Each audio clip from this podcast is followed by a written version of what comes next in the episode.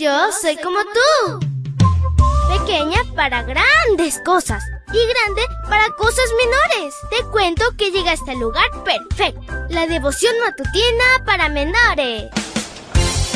Una reflexión que se ajusta a tu edad, que te queda bien, ni muy grande ni muy chica. Adelante y bienvenido a nuestro mundo. Hola, hola amiguito y amiguita. Recuerda que Jesús es tu pastor y nada te faltará. Que tengas un lindo jueves. Te saluda tu amiga Linda. Y el versículo para hoy dice así. Elijan hoy a quién van a servir, si a los dioses a los que sus antepasados servían a orillas del Eufrates o a los dioses de los amorreos que viven en esta tierra. Por mi parte, mi familia y yo serviremos al Señor. Josué 24:15. Y la historia se titula Pacto de obediencia a Dios. Josué murió cuando tenía 110 años, con la satisfacción de haber cumplido la misión que Dios le encomendó. Como despedida exhortó a Israel a obedecer a Dios. Sus palabras se registran en los últimos dos capítulos de su libro. La frase clave es servir a Jehová. ¿Por qué esperaba que Israel sirviera a Dios?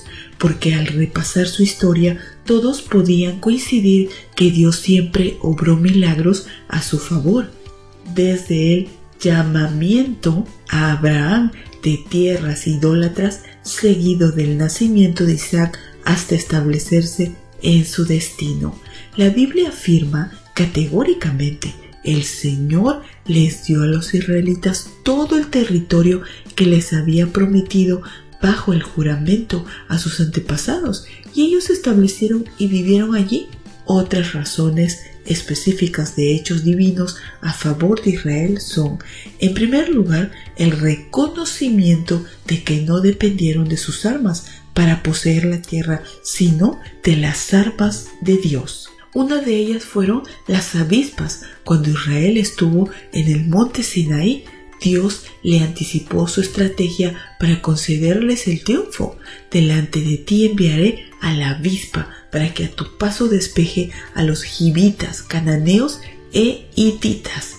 Éxodo 23, 28. Ahora Josué le dio el crédito a Dios al reconocer que efectivamente esa fue una clave para vencer a los enemigos. Envié delante de ustedes la avispa y ella echó delante de ustedes a los dos reyes de los amorreos. Esto no fue con su espada ni con su arco. Josué 24:12. Otra razón para ser fieles a Dios tiene que ver con la bondad del Señor de concederles la mesa puesta en Canaán.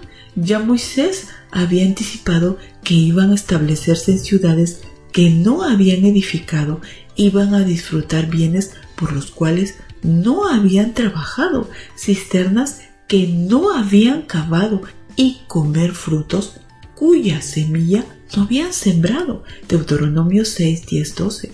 Ahora la promesa se cumplió.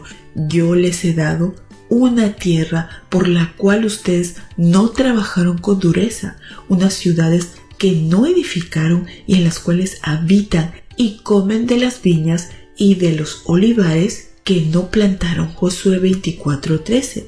Como Israel, nosotros podemos reconocer la intervención divina en cada etapa de nuestra vida. Nuestra historia personal lo atestigua. Él tiene planes supremos para ti. Por lo tanto, lo más sensato es obedecerle. Querido Dios, te damos tantas gracias porque Señor, a través de tu palabra podemos reconocer que tú nos has bendecido grandemente a cada uno de los que estamos escuchando esta hermosa reflexión Gracias, Padre.